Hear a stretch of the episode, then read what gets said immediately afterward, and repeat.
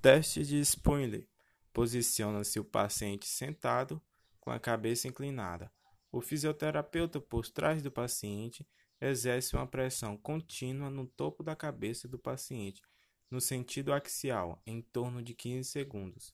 O paciente permanece com a coluna cervical na posição de extensão e rotação para um dos lados a serem testados. O teste é considerado positivo quando os sintomas são reproduzidos ou exacerbados por meio da compressão.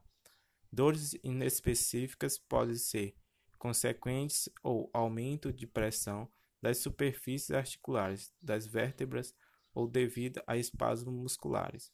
Os sintomas nesse teste, o paciente pode manifestar dor irradiada para o membro superior do lado da inclinação da cabeça.